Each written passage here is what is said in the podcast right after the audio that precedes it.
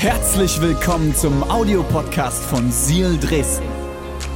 Wenn du Fragen hast oder den Podcast finanziell unterstützen möchtest, dann findest du uns auf sealchurch.de.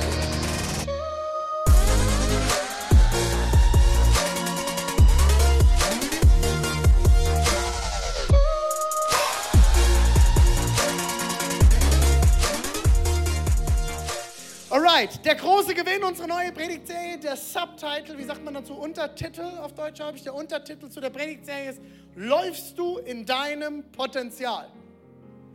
Läufst du, Reimer, schon in deinem Potenzial? Ja, du entdeckst gerade neues Potenzial, ne?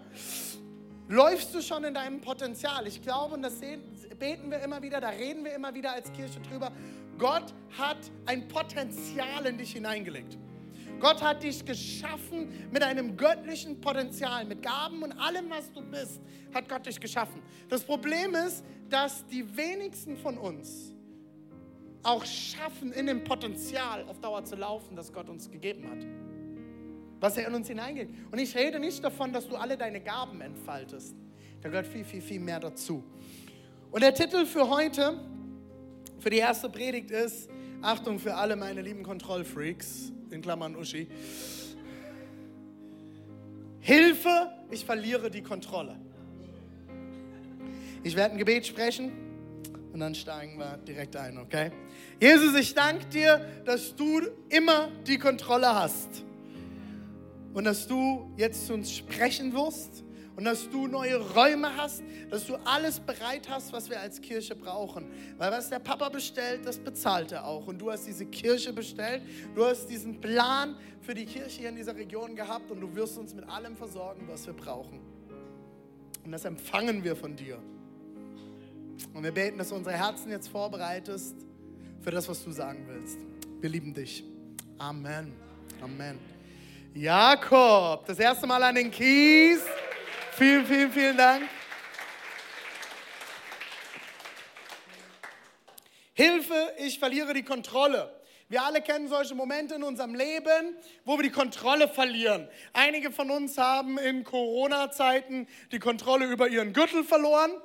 Äh, vielleicht gehörst du auch dazu. Du hast die Kontrolle bei den Keksen verloren. Du hast die Kontrolle beim Feierabendbier verloren. Das ein oder andere Mal und hast kräftig zugelangt. Vielleicht verlierst du an anderen Stellen die Kontrolle. Vielleicht gehörst du zu der Person, die es hasst, die Kontrolle zu verlieren. Uschi. Ähm, kommen heute noch ein paar Uschi-Zitate. Fürs letzte Mal heute, Uschi. ich glaube, wir Menschen wollen alle in unserem Leben wachsen, oder? Okay, der Raum ist hier voll, damit ihr mitmacht, okay? Sonst kann ich mich auch wieder vor die Kamera stellen. Seid ihr da? Ja. Seid ihr da? Ja? Könnt ihr mir helfen? Könnt ihr mir helfen? Wir alle wollen wachsen, oder? Das heißt, ich kenne niemanden, der mit 18 sagt, mit 40 will ich mindestens viermal verheiratet gewesen sein. Kennt ihr so jemanden? Noch nie gehört. Oder mit 40 will ich schwerst übergewichtig sein und ich werde alles dafür geben, so fett zu sein, wie ich nur kann. Habt ihr das schon mal gehört? Mit 40 will ich eigentlich in einem Körper wohnen von einem 80-Jährigen. Und ich werde so viel saufen, rauchen, Drogen nehmen und alles, was ich kann, um mich runterzuwirtschaften. Sagt keiner, oder? Keiner, der mit 40 drogenabhängig ist, hat mit 14 gesagt, mit 40 werde ich drogenabhängig sein und ich werde niemals mehr davon loskommen. Wir Menschen haben einen Grundantrieb in uns, wachsen zu wollen, voranzukommen im Leben, uns verändern zu wollen, etwas Gutes hervorzubringen. Wir wünschen uns finanzielle Freiheit. Ich, ich kenne niemanden, der sagt, also wenn ich dann mal 40 bin, dann will ich komplett finanziell ruiniert sein. Ich will so viele Schulden haben, wie es nur geht und eigentlich nichts mehr bezahlen können, oder? Wir wollen wachsen, wir wollen vorankommen. Ich will mit euch mal ins Wort Gottes schauen. Äh, der liebe Paulus, äh, Apostel Paulus, der mindestens ein Drittel des Neuen Testaments geschrieben hat, schreibt im Römerbrief im Kapitel 7 folgende Verse. Seid ihr ready? Können wir lesen? Achtung, die fett unterstrichenen Sachen sind die, die, ja gut, das ist nicht ganz so gut erkenntlich. Äh, Ich helfe euch aber. Das sind die wichtigen Sachen, okay? Es fängt damit an. Ich verstehe ja selbst nicht, was ich tue. Okay, blend mal nochmal das Logo ein, bitte. Das reicht schon. Predigt ist fertig. Könnt ihr nochmal das Logo einblenden? Okay. Ich verstehe ja selbst nicht, was ich tue. Wer war schon mal in der Situation? Ehrlich? Der ganze Raum meldet sich, äh, bis auf ein paar Lügner. bis auf die, die immer alles im Griff haben, ähm, die immer noch nicht verstanden haben, dass sie nicht wissen, was sie tun. Wir kennen das alle, oder? Diese Momente. Eigentlich habe ich gar keinen Plan, was ich gerade mache. Ich habe irgendwas getan oder ich bin etwas am Tun und ich merke irgendwann so, was mache ich eigentlich gerade? Kennt ihr diese Momente? Du wachst auf und du denkst so, Alter, war das jetzt ein Traum oder ist das Realität? Ich hoffe, es war ein Traum und eine Stunde später stellst du fest, es war die Wahrheit. Wir lesen weiter, okay, nochmal den Vers. Ich verstehe ja selbst nicht, was ich tue, denn ich tue nicht das, was ich will, sondern gerade das, was ich hasse. Alle auch schon mal erlebt, oder? Ich tue etwas und denke danach, Alter, warum? Wie dumm bin ich eigentlich? What the heck? Wieso?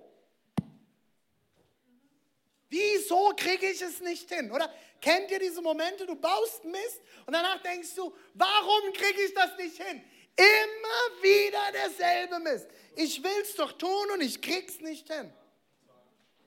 Es geht weiter, Vers 24. Ich, Achtung, unglückseliger Mensch. Krasses Wort, oder?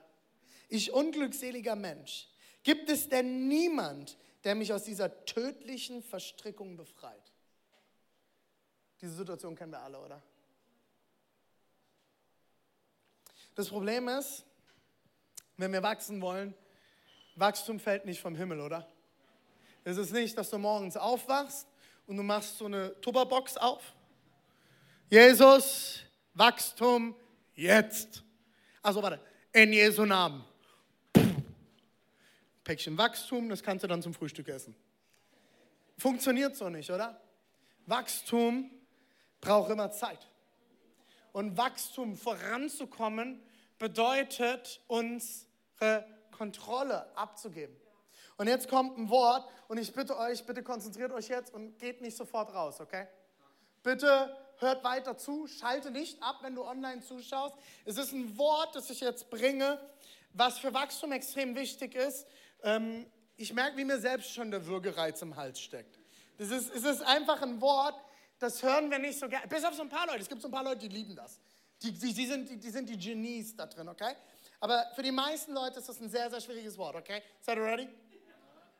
Oh, oh. Disziplin.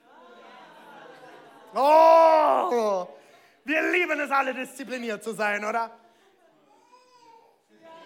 Genau das ist es. Irgendjemand heult schon im Hintergrund. Das war meine Tochter, die weint schon. Papa, hör auf, Disziplin. Disziplin. Disziplin bedeutet, das, was ich am meisten möchte, über das zu stellen, was ich jetzt möchte. Als ich das die Woche gelesen habe, habe ich gedacht, boom, that's it, into your face. Das ist so eine richtige Backpfeife, oder? Disziplin bedeutet nicht, der Stärkste zu sein, der, der alles einhält, der alles hinkriegt. Diszipliniert zu sein bedeutet, und es fängt in meinem Kopf an, dass ich das, was ich am meisten möchte, mein Ziel, dort, wo ich hin möchte, das, was ich erreichen möchte, über das zu stellen, was ich jetzt in diesem Moment möchte. Kennt ihr diese Momente? Vielleicht im Büro, vielleicht bei dir in der WG oder irgendwas. Irgendjemand hat Kekse mitgebracht. Und du sagst, nein, keine Kekse gerade. Mein größeres Ziel, das, was ich möchte, ist, diese Kekse nicht zu essen, weil ich weiß, es wird mir auf Dauer nicht gut tun.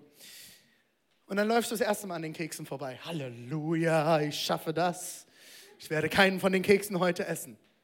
Eine Stunde später läufst du wieder vorbei. Hm, ich schaffe das, ich schaffe das.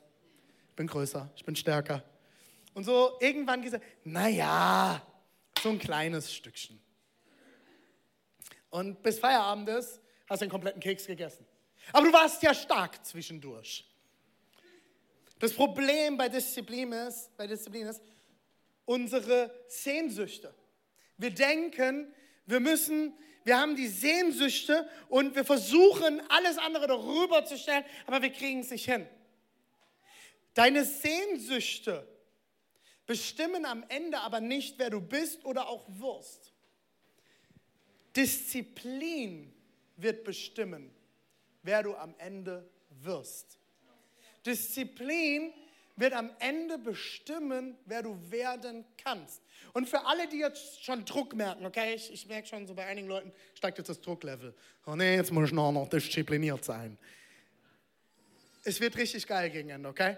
Die Gnade kommt, okay? Seid ihr ready? Die Gnade kommt noch, okay? Also hört zu, okay? Ich will aber, dass wir das am Anfang verstehen, weil ich glaube, das ist die Grundlage für uns Menschen. Und wir wollen, wir leben in einer Gesellschaft, in einer Jetzt-Gesellschaft. Folge deinem Herz. Mein Herz sagt Keks, also esse ich Keks. Mein Herz sagt, die ist geil, ich nehme sie mir.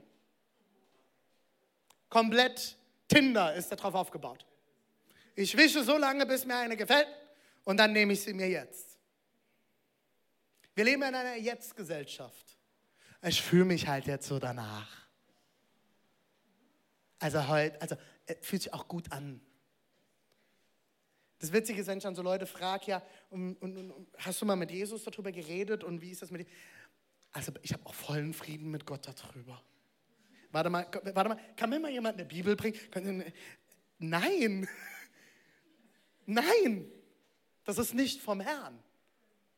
Die Bibel ist ganz klar. Und dein Gefühl ist gesteuert von deinen Endorphinen, dein Gefühl ist gesteuert von deinen Hormonen, deine Gefühle sind gesteuert von... Gut, lassen wir das. kam an, Freddy, ja, kam an. Sehnsüchte entscheiden nicht darüber, was du tust und wo du hinkommst. Disziplin entscheidet am Ende oder sollte am Ende darüber entscheiden, was du tust. Hoffnung auf ein besseres Leben wird dein Leben am Ende noch nicht verändern.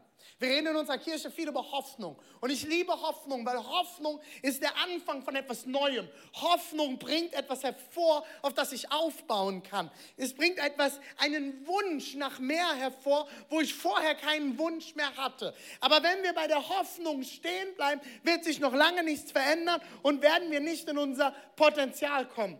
Aber Hoffnung und neue Gewohnheiten haben das Potenzial, alles zu verändern. Aber warum ist es immer wieder so, dass wir diszipliniert sein wollen, aber es am Ende wieder nicht hinbekommen? Wir wollen es doch alle, oder? Und ich glaube, wir Deutschen sind schon ein grundsätzlich sehr diszipliniertes Volk. Wir sind sehr diszipliniert grundsätzlich. Wir sind organisiert, wir sind strukturiert, wir sind zielorientiert, wir sind, äh, kriegen alles hin. Sind, sind eigentlich schon relativ gut, oder? Das Problem ist, liebe Christen, also wenn du Gott noch nicht kennst und noch nicht Christus nachfolgst, hör kurz mal weg. Ich spreche jetzt mal kurz zu den Christen, okay? Dein Problem ist Willenskraft. Dein Problem ist Willenskraft. Willenskraft ist wie ein Muskel, den du trainierst, wo du immer wieder aus meiner Kraft und ich erhebe und ich krieg das hin das Problem ist, der Muskel wird müde. Wenn du ihn kontinuierlich nutzt und überanstrengst, wird er müde und er kann irgendwann nicht mehr. Das ist der Moment, wo du dann am Ende des Tages doch den Keks gegessen hast.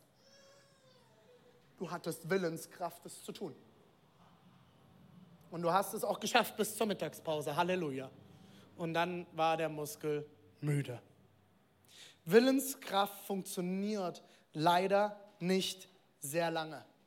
Und das ist das Problem für uns Christen. Weil wir Christen wollen ja immer das Gute tun, oder? Das ist unser Ziel, das Gute zu tun, das Gute hinzukriegen. Nächstenliebe, zuerst geliebt. Wir wollen das Gute tun. Das ist unser Ziel im Leben, davon reden wir jeden Sonntag. Weil wir wissen, dass das die Idee Gottes ist. Wir schaffen es aber nie, oder? Oder was heißt nicht nie, aber oft nicht. Wir kriegen es so oft nicht hin. Wir wissen genau, was richtig ist, so wie Paulus es geschrieben hat. Und doch kriegen wir es nicht hin. Es gibt doch immer, bevor man sich dann auf etwas einlässt, diese kleine leise Stimme im Kopf, die uns etwas erzählt. Oder kennt ihr das? Ah. Die hört auch meistens so an. Ach komm, ist schon nicht ganz so schlimm.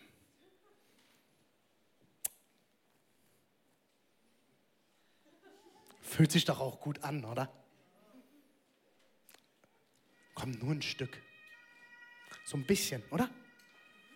Ja, komm. Ja, ich weiß. Ist nicht so schlimm. Ganz auch ein bisschen mehr. Ist ja nicht so schlimm. Ist ja nur ein bisschen rumknutschen. Aber ich bin verheiratet. Ja, muss ja keiner wissen. Schatz, ist schon okay, ist schon okay. Kennt ihr diese leise Stimme im Kopf? Und das ist immer, kommt diese Stimme in uns hoch, wenn wir in uns kämpfen. Unsere Willenskraft versucht alles zu tun. Und die Stimme im Kopf sagt, ah, come on, ist nicht ganz so schlimm. Geht schon gut, geht schon klar. Das Interessante ist aber doch, diese Stimme taucht nämlich ein zweites Mal auf. Ist euch das schon mal aufgefallen? Ab dem Moment, wo du über die Grenze gegangen bist, die, die du dir gesetzt hast, kommt dieselbe Stimme, achte mal darauf, die genau dieselbe gleiche Stimme, sagt dann, und wieder hast du es nicht hingekriegt. Du Kackloser was kannst du eigentlich? Jedes Mal derselbe Mist. Achtet mal drauf, es ist dieselbe Stimme. Es ist dieselbe Stimme. Was bist du eigentlich für ein Be Christ? Du bist Christ? So willst du zu Gott kommen? Nachdem du dir die Videos angeschaut hast, bist du wahnsinnig? Was soll denn Gott über dich denken?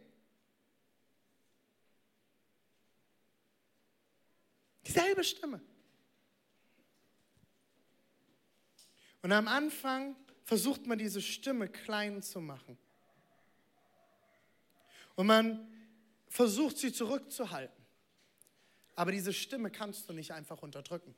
Und wir charismatischeren Christen, ähm, wenn du das Wort noch nicht kennst, ist nicht schlimm. Frag einfach mal die anderen. Das sind die, die die Hände heben und laut beten und singen, also wir. Äh, die haben manchmal noch so eine Eigenart die fangen dann an, diese Stimmen wegzubeten.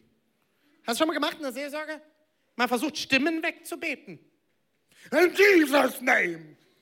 Schweig! Das Problem ist, das funktioniert nicht. Du kannst nicht einfach Stimmen in dir abtöten. Wenn meine Tochter neben mir steht, und das macht sie sehr häufig, Papa, Papa, Papa, und ich bin am Telefonieren oder mache irgendwas. Papa, Papa, sei ruhig, Papa. Die, die kannst du nicht einfach abstellen. Da kannst du nicht einfach sagen, jetzt sei ruhig, hör auf, Schuss. Das funktioniert zwei Minuten und dann wird die lauter. Und dann wird die noch lauter. Und dann kannst du die ins Zimmer stecken oder irgendwas. Die hören nicht auf. Das hört nicht auf bei Kindern. Warum? Wenn die Stimme nicht gehört wird, wird sie lauter werden. Das Problem ist, am Anfang macht die Stimme uns äh, macht die Stimme das Problem klein. Danach macht sie dich klein und verknüpft sich mit deiner Identität. Sie verknüpft dein Handeln mit dem, wer du bist. Und das ist das größte Problem mit dieser Stimme in uns. Erst macht sie das Problem klein, danach macht sie uns klein und verknüpft sich oder versucht dich und dein Handeln mit deiner Identität zu verknüpfen und zu vereinen, damit du ja nicht mehr schaffst, wieder aufzustehen und vor allem niemals in dein Potenzial zu kommen. Und ich verrate euch jetzt ein Geheimnis und ich bin nicht der Pastor, der ständig über den Feind, Teufel, Satan oder irgendetwas redet. Meines Erachtens nach ist das genau das, was Eva im Garten erlebt hat. Die Stimme, die angefangen hat zu reden. Keine Ahnung, ob die Schlange wirklich leiblich da war, ob das ein Kampf war, den sie im Kopf hat. Erinnert ihr euch an die Geschichte, wir haben sie dem Letzt gelesen. Jesus in der Wüste, den Kampf, den er gekämpft hat, in, meines Erachtens nach auch in sich. Weil das ist das, wie wir es kennen. Der Feind kommt mit Stimmen und versucht erst das Problem und das, was Gott uns eigentlich gesagt hat, was gut für uns ist, klein zu machen. Und danach macht er uns klein und raubt uns unsere wahre Identität. Und das nennen wir den Schamkreislauf, okay? Der Schamkreislauf. Es fängt damit an, ich bin schlecht. Das ist das, was der Feind uns sagt. Ich bin schlecht. Du bist schlecht. Du kriegst es nicht hin. Dieses Gefühl. Was ich dann mache, wenn ich mich so fühle und wenn ich, ähm, wenn ich das glaube, strenge ich mich mehr an. Gebe ich doppelt so viel Gas. Ich muss es ja hinkriegen. Bin ja schließlich Christ. Oh, irgendwie muss man das ja hinkriegen. Die Willenskraft fängt aber irgendwann an, schwächer zu werden, oder? Der Muskel wird müde. Daraufhin kann nur zwangsläufig ein Fehler passieren. Kann zwangsläufig nur ein Fehler passieren. Und dann kommt Schuld und Scham. Und was daraus entsteht, ist ein Christentum, das performt. Ein Christentum, das nach außen immer so tut, als wäre alles super. Als würde man immer alles hinkriegen. Als wäre man der Beste. Wir Christen sind ja besser, oder? Wir sind ja schließlich die Herausgerufenen, haben wir vor ein paar Wochen gehört, ne? Wir sind die Herausgerufenen, weil wir die Besseren sind, oder? Nein, nein, nein, nein, nein, nein, nein. Wir sind die Herausgerufenen, weil wir eine Verantwortung haben. Und Verantwortung fängt damit an, dass wir uns eingestehen. Wir bekommen es nicht hin und wir müssen es nicht hinbekommen. Wir sind nicht besser. Mein jüngster Leiter hat mir das damals schon gesagt, mit elf Jahren. René, du bist nicht besser. Du hast es nur besser. Wir sind nicht besser, wir haben es besser, weil wir jemanden haben, zu dem wir kommen können, weil wir nicht alleine unterwegs sind, weil du nicht alleine unterwegs sein musst. Und ich wünsche mir eine Kirche, wo du nicht alleine mit, deinem, mit deiner Scham und deiner Schuld bleibst. Nicht alle müssen das auf der Bühne tun wie ich. Mich hat im letzten jemand gefragt, als eine Präsentation halten musste, was gibt es denn, was man nicht über dich weiß? Und ich, hab, ich hatte keine Ahnung, weil ich alles immer hier ausbreite. Es gibt wirklich, ich wüsste es nicht. Das muss nicht jeder so tun. Aber ich ermutige dich, wenigstens eine Person zu haben. Eine Kleingruppe zu haben. Eine Gruppe zu haben, wo du offen bist. Wo du deine Scham nicht gewinnen lässt. Wo du aus diesem Schamkreislauf, upsala, Pedalboard, aus diesem Schamkreislauf aussteigst und sagst, nein, ich bin nicht schlecht. Nein, ich muss mich nicht anstrengen, um alles hinzukriegen, um perfekt zu sein. Nein, ich werde es nicht aus meiner eigenen Kraft schaffen. Nein, ich muss nicht immer denselben Fehler machen. Und wenn er passiert, muss ich mich nicht schuldig fühlen und muss mich schämen, damit ich mich noch schlechter fühle. Weil das, was passiert, durch den Schamkreislauf fühlst du dich am Ende so schlecht, dass du in keine Gottesdienste mehr gehen kannst. Du fühlst dich so schlecht, dass du nicht mehr mit Menschen reden kannst. Und du fühlst dich vor allem so schlecht, dass du denkst, du darfst nicht mehr mit Gott reden. Es gibt nichts, nichts, nichts, nichts, nichts, was Gott davon jemals abhalten wird, dich zu lieben. Gar nichts. Egal, was du getan hast, egal, was du denkst, egal, wie viel Zweifel du hast, egal, was in dir abgeht. Es gibt nichts, nichts kannst du tun, denken oder machen, dass Gott dich nicht mehr lieben würde. Und wenn dir irgendwelche Christen oder Kirchen etwas anderes erzählen, kennt ihr das, kennt ihr diese Instagram-Videos, wo dann diese Musik anfängt? Run! Okay? Run! Lauf weg. Wenn du in eine Kirche kommst, wo du diesen Druck spürst, renn weg. Wenn du Predigten hörst, wo dieser Druck entsteht, geh. Weil das ist nicht die Wahrheit. Du wirst es nicht hinkriegen. Du musst es nicht hinkriegen. Du darfst es nicht hinkriegen, weil du bist nicht Gott. Römer 7, Vers 24 sagt Paulus dieses Wort. Und ich unglückseliger Mensch, gibt es denn niemand, der mich aus der tödlichen Versuchung befreit? Äh, Verstrickung, Entschuldigung. Es ist, er hat was verstanden. Es ist nicht das Was, sondern es ist das Wer. Er sagt nicht, was kann mich hieraus befreien? Was kann mich hieraus erlösen, sondern wer? Gibt es denn niemanden? Wir lesen weiter im Vers 25. Achtung, der nächste Vers. Ich, er fängt so geil an. Gott sei Dank. Das ist, das ist so, man liest da immer, wenn man Bibel liest, man so schnell drüber. Ja, Gott sei Dank, durch unseren Herrn Jesus Christus bin ich bereits befreit. Leute, ich ermutige euch sehr, wenn ihr irgendwo Bibel lest, wenn ihr in eurer kleinen Gruppe seid oder auch zu Hause, fangt mal an, Bibel leidenschaftlich zu lesen, okay? Der, der Autor, der, der Paulus, schreibt ja nicht, Gott sei Dank, durch unseren Herrn Jesus Christus bin ich jetzt befreit. So befinde ich mich in einem Zwiespalt in meinem Denken, Folge, okay, habe ich verstanden. Nein, Paulus adressiert diesen Brief an die Christen in Rom. Das ist der einzige Brief, den er an eine Gemeinde schreibt, die er nicht selbst gegründet hat und die er nicht selber kennt.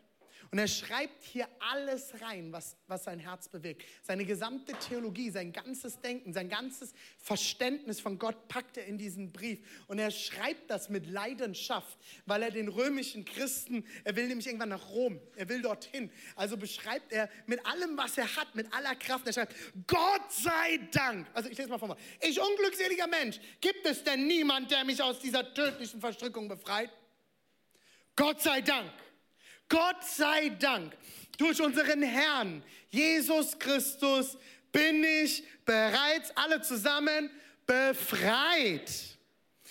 So befinde ich mich in einem Zwiespalt mit meinem Denken und Sehnen. Das ist das, was ich eingangs alles erklärt habe. Folge ich zwar dem Gesetz Gottes. Das Gesetz Gottes bedeutet nichts anderes als, ich versuche es hinzubekommen. Ich folge Regeln und versuche alle Regeln einzuhalten, dass Gott mich liebt. Mit meinen Taten aber dem Gesetz der Sünde. Versuche alles zu tun, aber ich krieg's nicht hin. Ich bin in diesem Zwiespalt. Aber vorneweg geht, ich bin bereits befreit. Das Problem ist nicht das Verhalten, sondern ein Identitätsproblem. Also liegt die Lösung auch nicht im Verhalten, sondern in deiner Identität. Johannes 8, Vers 36. Achtung. Können wir das vielleicht mal zusammenlesen? Kriegt ihr das hin? Könnt ihr mitmachen? Wenn euch der Sohn frei macht, so seid ihr wirklich frei. Wenn euch der Sohn nun frei macht, so seid ihr wirklich frei. Das Problem ist, die Stimme kommt, Quatsch. Du Versager. Du kriegst es wieder nicht hin. Kann nicht sein. Warte mal, warte mal, mal Stimme, hör mal zu, komm, wir diskutieren mal.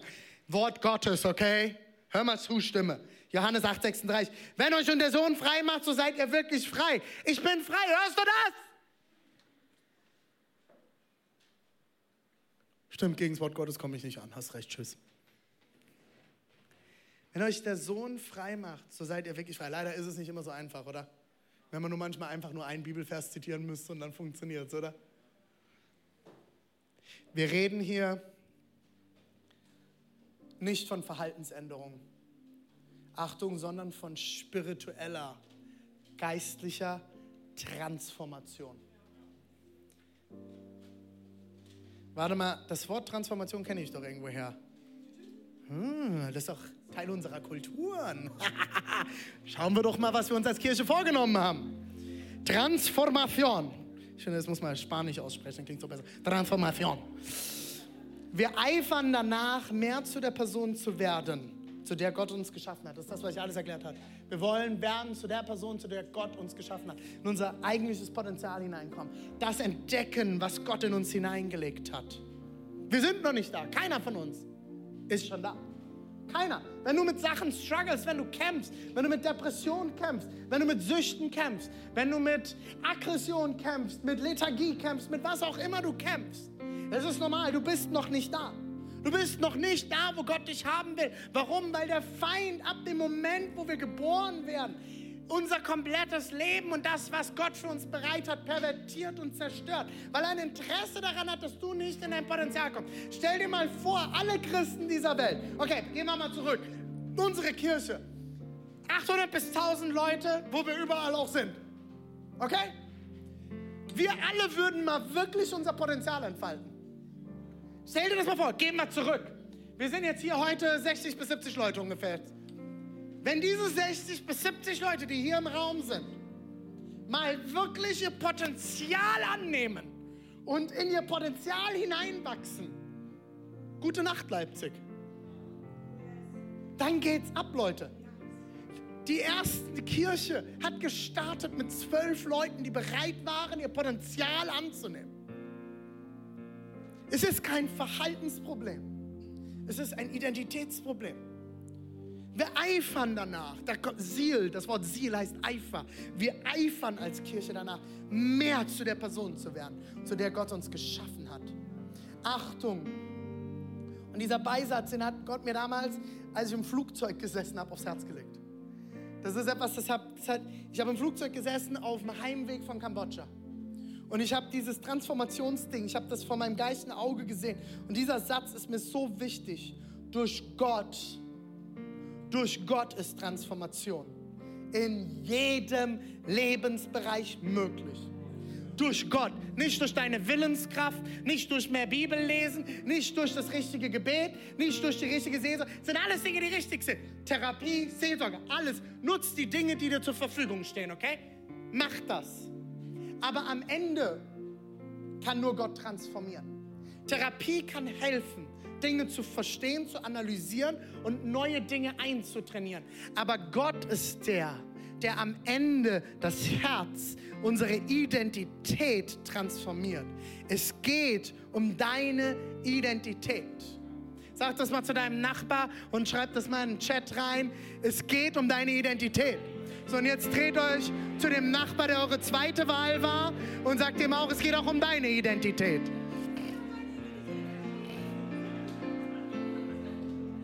Es geht nicht darum, dass du eine bessere Version von dir selbst werden sollst. Achtung, es geht vielmehr um eine Kraft, die größer ist als deine eigene, die dich von innen heraus transformiert zu der Person, zu der du eigentlich gedacht bist. Ich lese das nochmal, Leute, weil das ist so tief. Es geht nicht darum, dass du eine bessere Version von dir selbst werden sollst. Das ist das, was wir Christen oft denken. Es geht vielmehr um eine Kraft, die größer ist als deine eigene, die dich von innen heraus transformiert zu der Person, zu der du eigentlich gedacht bist. Es geht um deine Identität. Der Feind will, dass du denkst, du bist, was du getan hast. Du bist schlecht, weil du Schlechtes tust. Kennt ihr das von Forrest Gump? Schlechte Menschen sind schlecht, weil sie Schlechtes tun. Oder wie sagt er das? Genau, dumm ist der, der Dummes tut. Das ist die Stimme nicht von Forrest Gump, sondern des Feindes. Der Feind sagt uns, du bist schlecht, weil du Schlechtes tust. Hör mir gut zu. Du bist nicht, was du tust. Du bist nicht, was andere dir sagen, dass du bist. Du bist nicht, was diese vernichtende Stimme in deinem Kopf dir immer wieder sagt. Aber wer bin ich denn dann? Darüber habe ich mich doch immer definiert. Das wurde mir in meiner Kindheit gesagt, das wurde mir von meinen Eltern gesagt, von meinen Großeltern, in meiner äh, Kinderkirche, Sonntagsschule, Christenlehre, wo auch immer du warst. Wurde mir das immer gesagt. Vielleicht nicht direkt into your face, aber unterschwellig kam es immer wieder durch. Du bist das, was Gott sagt, dass du bist. Und wenn wir Christen das anfangen zu erkennen, kommen wir ins Potenzial und bekommen Kraft und werden verändern. Du bist nicht, eine bessere Version von dir selbst. Wenn du Jesus eingeladen hast in dein Leben, bist du neu. Du wirst neu. Ich habe mich mal mit jemandem unterhalten, einem Ehepaar, es war ganz am Anfang von meinem Dienst. Und äh, sie haben geheiratet und ich kannte aus einem Zeugnis ihre Geschichte, die sie vorher hatte. Sie hatte mit sehr, sehr vielen Männern geschlafen, hat sehr viel Mist gebaut. Und ich habe mich mit dem Mann irgendwann unter vier Augen unterhalten, der als Pastorenkind schon aufgewachsen ist und als Jungfrau in die Ehe gegangen ist. Und ich habe ihn gefragt, hey, wie war das denn für dich, dass deine Frau nicht mehr als Jungfrau in die Ehe gegangen ist? Wie war das für dich, dass deine Frau so viel Mist vorher mit sich hat machen lassen?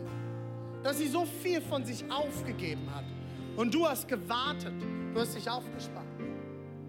Und er hat mir einen Vers, damals hat er seine Bibel geöffnet und hat mir einen Vers vorgelesen. 2. Korinther 5, Vers 17. Achtung, hört gut zu. Wenn also jemand mit Christus verbunden ist, also wenn jemand Gott kennenlernt, Jesus in sein Leben einlädt, ist er eine neue Schöpfung. Was er früher war, ist vergangen.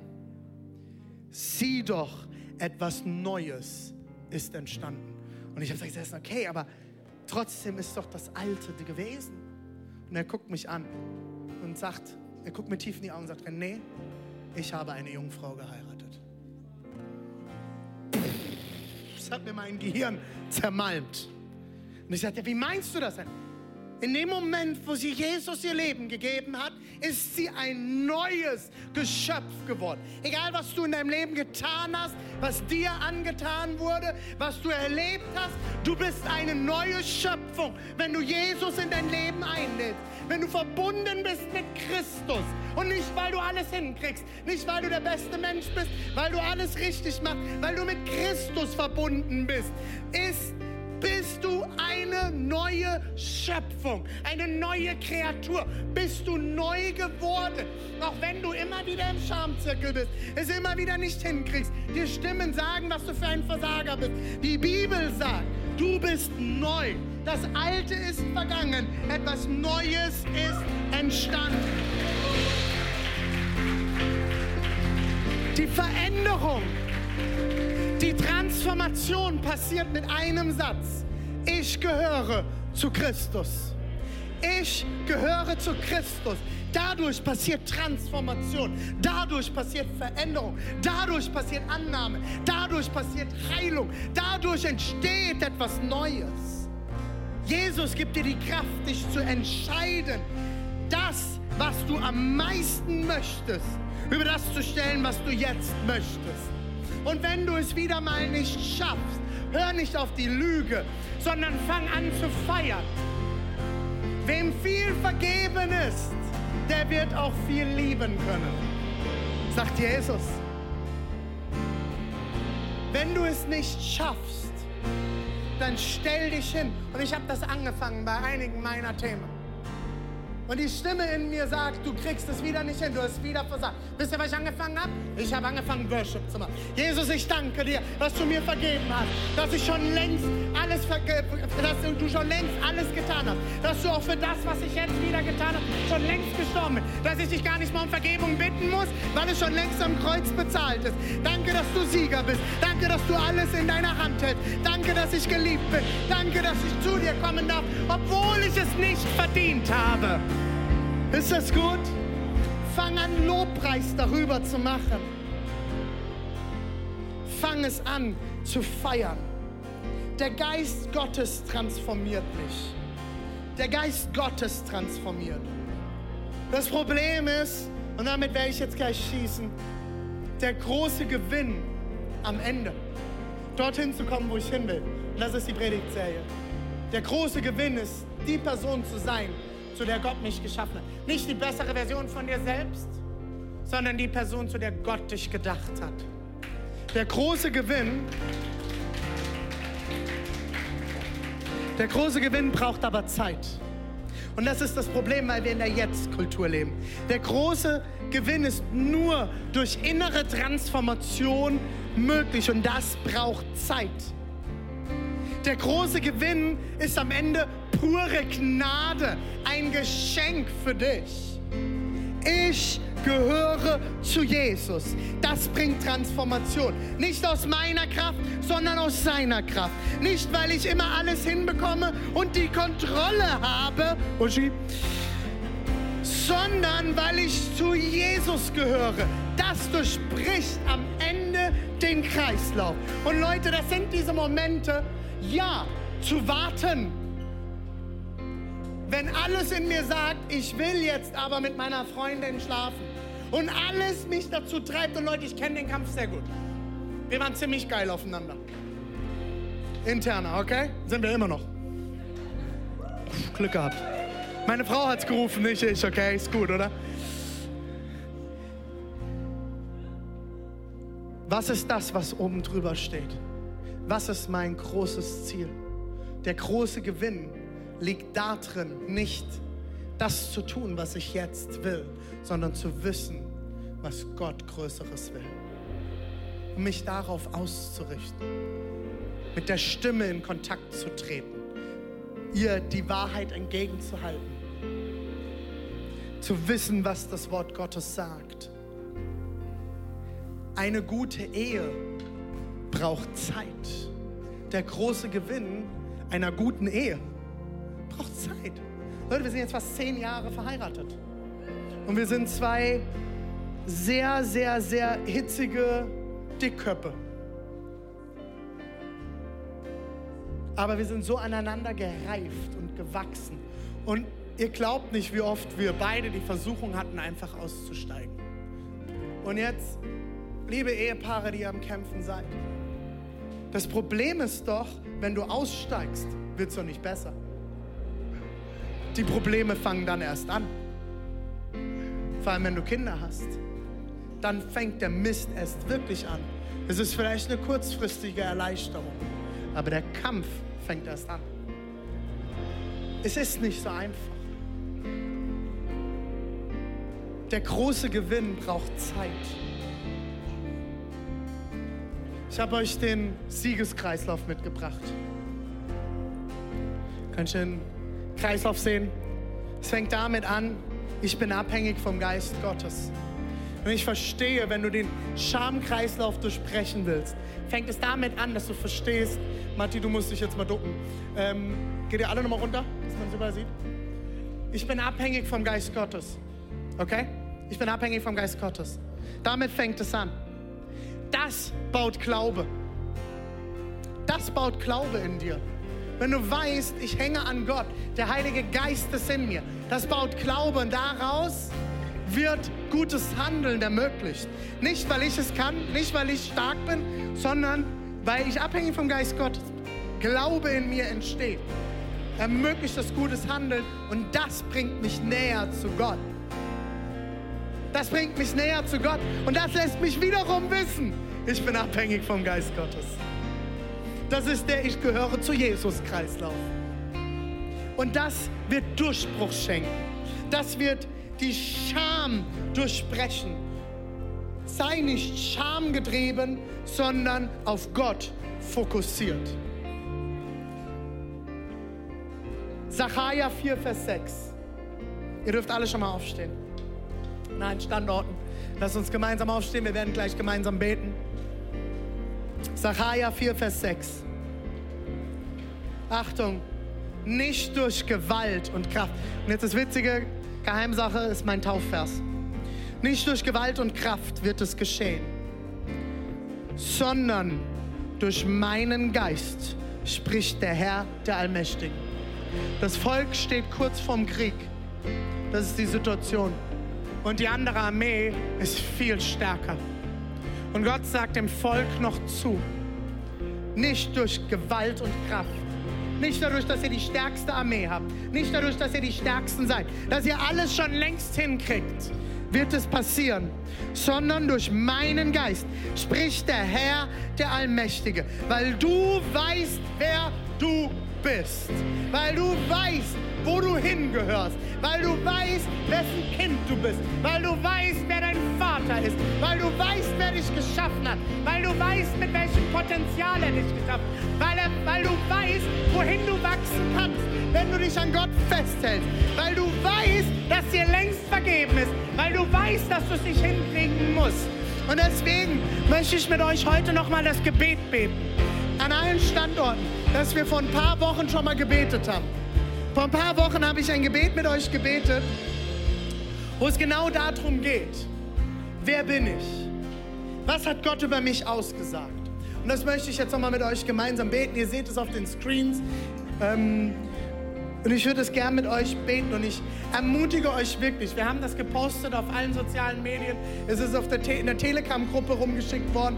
Ich ermutige dich, druck dir das aus. Schreib es dir irgendwo hin. Fang das an, regelmäßig über dein Leben zu beten. Eine Predigt bekommt Tiefe, wenn du es anfängst umzusetzen. Und ich glaube, wenn wir das anfangen, über unser Leben zu beten, ich habe es jetzt mit meinen Kindern gebetet, habe dann festgestellt, ein paar Worte verstehen sie nicht, ich werde das mal umschreiben für Kinder. Aber ich will, dass meine Kinder das von Anfang an wissen, dass sie das beten, dass sie das in ihr Herz hinein beten, weil das ist die Wahrheit Gottes über ihr Leben. Seid ihr ready? Lass uns, wir beten? Okay, lass uns gemeinsam beten. Ich bin geliebt, gewollt, gesegnet, erfolgreich, talentiert, kreativ, mutig, sicher, diszipliniert, bereit, qualifiziert, motiviert, wertvoll, frei, zielstrebig, begabt, befähigt, erfüllt und akzeptiert. Nicht durchschnittlich, nicht mittelmäßig. Ich bin ein Kind Gottes. Ich werde zu all dem, zu dem Gott mich geschaffen hat. Im Namen Jesu.